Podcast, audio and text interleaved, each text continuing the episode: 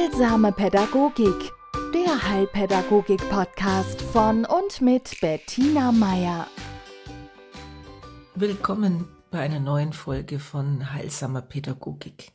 Heute mit dem Titel Diagnosen, Fluch und Segen. Ja, es ist mir ein Anliegen, mit Ihnen darüber zu sprechen, denn ich war letzte Woche in Bayern, haben wieder die Kindergärten geöffnet und äh, ja, ich bin in die Kindergärten, um die neuen Kinder für das nächste Kindergartenjahr zu sehen, kennenzulernen, mit den Erzieherinnen zu sprechen. Und da kommt es halt dann immer wieder vor, dass mich eine Erzieherin anspricht und fragt, ob ich mir nicht mal ein Kind anschauen könnte. Sie hätte auch schon mit den Eltern geredet, es wäre okay. Sie hätte da so einen Verdacht. Ja, und gut, und ich begleite dann das Kind durch den Kindergartenalltag. Ich bin einfach nur in der Nähe und, und beobachte und lass das, was das Kind da tut, zeigt, auf mich wirken. Und manchmal kriege ich dann im anschließenden Gespräch mit äh, der Fachkraft ein ungutes Gefühl, so eine Beklemmung in der Brust, äh, so ein, ja, eine Enge, die für mich immer ein Hinweis darauf ist, dass da was verengt ist, ja, also meistens eine Sichtweise, dass es da manchmal weniger darum geht, ich soll mir ein Kind ansehen, als vielmehr, bitte bestätige du meine Sicht aufs Kind. Und das tue ich gerne, wenn das zufälligerweise der Fall sein sollte, ja, aber das ist nicht die Aufgabe von Heilpädagogik oder von einer Heilpädagogin. Es ist auch kein klar formulierter Aufdruck, äh, Aufdruck, Entschuldigung, ein Auftrag. Aber Sie merken, wie es mir zu schaffen macht, ja? Also es ist, ich empfinde das dann als Aufdruck, ja? Sieh doch bitte das, was ich auch sehe. Und das ist etwas, was ich dann freundlich verneine. Ja, denn es würde meinen Blick einschränken und es wäre nicht hilfreich. Hilfreich ist ein vielfältiger Blick aufs Kind. Einer, der die Ressourcen mit in den Blick nimmt und einer, der auch danach sieht, was ist da? Was sind die Schätze dieses Kindes? Was sind seine Fähigkeiten, seine Stärken? Ja? Und das war jetzt, und da muss ich auch für meine Profession sehr ehrlich sein, das war lange nicht unser, unsere Aufgabe. Unsere Aufgabe war ja, rein historisch gesehen, um uns um die Kinder mit ja sowohl medizinisch festgestellten als auch gesellschaftlich so gesehenen Diagnosen zu kümmern. Ja? Anfangs die ja verhaltensauffälligen, die Kinder, die in Findelwaisenhäuser oder in Häusern für straffällig gewordene Kinder und Jugendliche eingerichtet worden sind, auch äh, die Heime für Behinderte. Ja, da stand also schon fest, da liegt eine Krankheit vor oder und eine Einschränkung, sei es der Sinne oder der Glieder oder was auch immer. Und da das so lange unsere Aufgabe war, war es dann, und ich kann mich erinnern an meine Berufsanfänge, war unsere Ausrichtung eher, ja, schauen wir mal, was da noch alles dazu gehört und wo zeigt sich das und wie zeigt sich das, ja, diese diagnostizierte Einschränkung. Und Gott sei Dank hat die, also in den wenigsten Fällen Heilpädagogen jemals davon abgehalten, diesen Menschen als Menschen zu sehen und ihm die gleiche Zuwendung äh, zukommen zu lassen, wie allen anderen auch, beziehungsweise sich gerade extra zu bemühen, dass da ein lebenswertes Leben möglich ist. Aber das ist jetzt nur ein kurzer Exkurs. Also es ist auch Heilpädagoginnen nicht in die Wiege gelegt worden, in die berufliche von Anfang an nur auf das Gelingende zu schauen. Ja, also da haben wir auch in der Inklusion und in der Integrationsdebatte und in dem Paradigmenwechsel der Pädagogik sehr viel gelernt. Und uns hat das sehr gut getan, in die Kindergärten zu gehen und zu sehen, boah, also die aller, aller, allermeisten Kinder sind fröhliche Interessierte am Leben und an den Menschen begeisterte kleine Menschen. Ja? Also es hat sich für uns ein bisschen relativiert, dieses, wo denn überall eine Diagnose lauern könnte. Ja? Bloß jetzt mache ich manchmal die Erfahrung, dass dieses Bedürfnis da jetzt einen Namen für das Verhalten des Kindes zu haben, dass das manchmal ausschlaggebend ist für das Interesse am Kind, also jetzt überspitzt formuliert. Ja? Also wenn ich ein Kind in der Gruppe habe, das sich anders verhält wie der Rest seiner Altersgruppe, dann ist die Reaktion da nicht zwangsläufig, oh, interessant, schauen wir mal, was, was das ist, ja? Also was, also Interesse an diesem anderen. Nur als kurzes Beispiel, mich hat eben dann eine Erzieherin mit schreckgeweiteten Augen angeschaut, um mir mitzuteilen, dieser Zweijährige könnte alle Buchstaben. Also das ist unmöglich, so geht's nicht.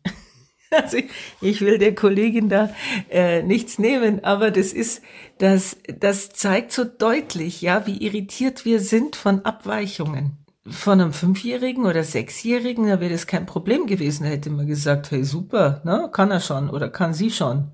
Äh, aber beim Zweijährigen geht das gar nicht, ja. Also das war einfach ein zu viel, zu weit weg von der Standardabweichung. Hm? Und da wird es dann gerne pathologisiert. Und wir haben jede Zeit und jedes Jahrzehnt hat so seine Mode-Diagnosen. Und das ist das, auf die ich mich hier eigentlich beziehen will. Ja?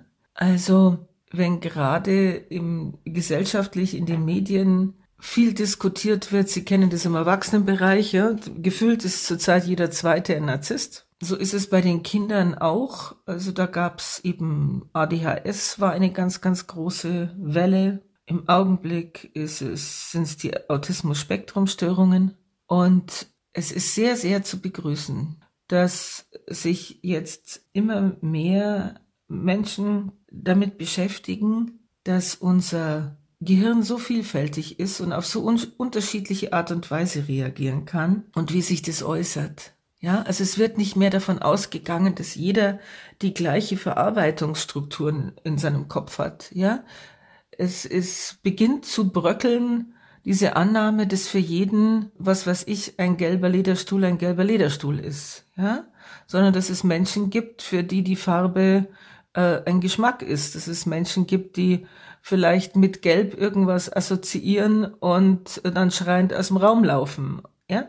Also jeder hat, hat so seine ganz spezifische Art und Weise zu reagieren. Und das so lang wie möglich offen zu halten und einfach als, als Variante zu sehen, ohne das sofort einer bestimmten Symptom- und Syndromgruppe zuordnen zu müssen. Für diese Freiheit plädiere ich. Ja?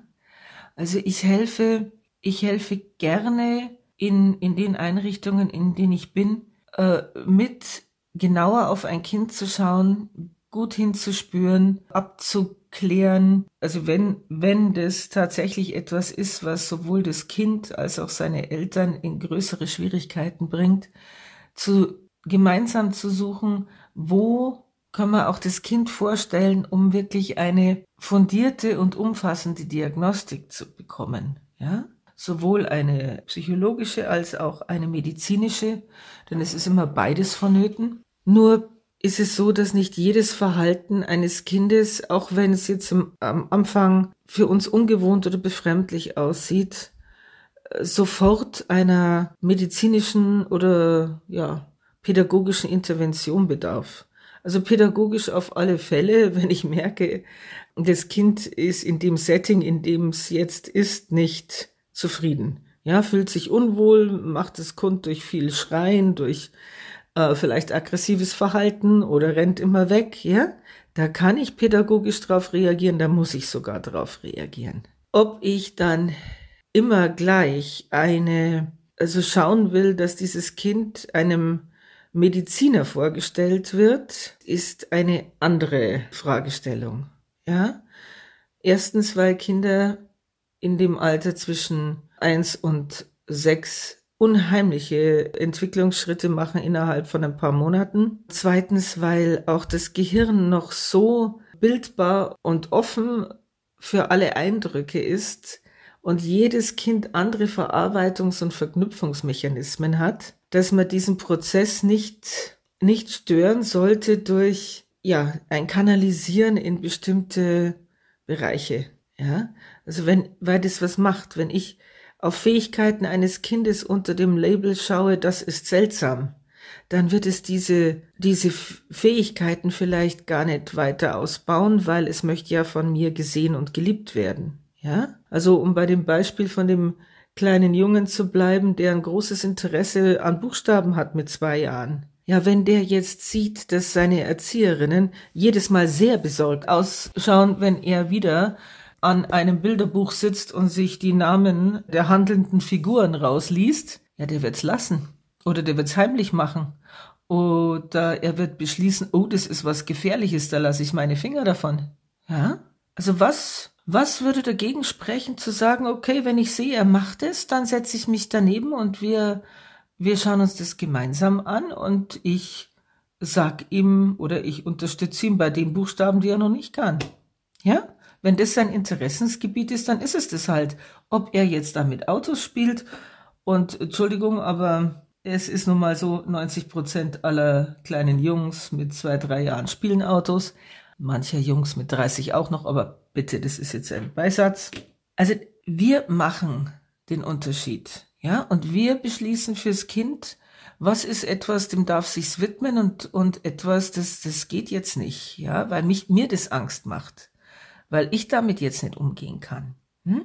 sind, da muss man jetzt natürlich immer äh, schauen, mit welchen, äh, um welche Verhaltensweisen äh, handelt sich's da. Ja, also natürlich, wenn ein wenn ein Kind äh, zum Beispiel reflektorisch sich immer die, die Hose runterzieht, sobald ein Erwachsener die Gruppe betriff, betritt, dann ist es äh, natürlich ein Signal, auf das man reagieren muss und wo man sich zusammen mit den Eltern genaue Gedanken machen muss, warum das jetzt so ist. Ja? Und welche anderen Verhaltensweisen es da vielleicht auch gäbe, die, ja, erstens, welche Motivation steckt für das Kind dahinter und was könnte man ihm vielleicht noch anbieten, dass es nicht mehr diese Art und diese, diese Handlungen zeigen muss, um Aufmerksamkeit von Erwachsenen auf sich zu lenken. Ja? Jetzt mal ganz abgesehen davon, dass natürlich da auch immer geschaut werden muss, wo ist da eine Kindeswohlgefährdung im Hintergrund. Aber das meine ich. Also es ist, es ist ein sehr weites Feld und es geht von, oh, da muss man unbedingt handeln, bis zu, warum lasse ich mich nicht darauf ein, dass es viele, viele, viele verschiedene Ausprägungen davon gibt, wie ein Kind sich die Welt aneignet. Ja? Gerade wenn sie noch sehr jung sind. Und wir begleiten ja Kinder Gott sei Dank nicht nur einen Monat, sondern wir äh, gerade in äh, Kindergärten sind diese Kinder dann drei, vier, fünf Jahre teilweise. Also da ist viel Zeit, äh, flexibel zu reagieren. Und das, das ist etwas, das wünsche ich mir für ihr Kind, das wünsche ich mir für sie selber. In der Richtung eine große Offenheit, Neugier und ein gutes Hinspüren an ihr Kind und seine Bedürfnisse. Bis zum nächsten Mal. Heilsame Pädagogik, der Heilpädagogik-Podcast von und mit Bettina Meier.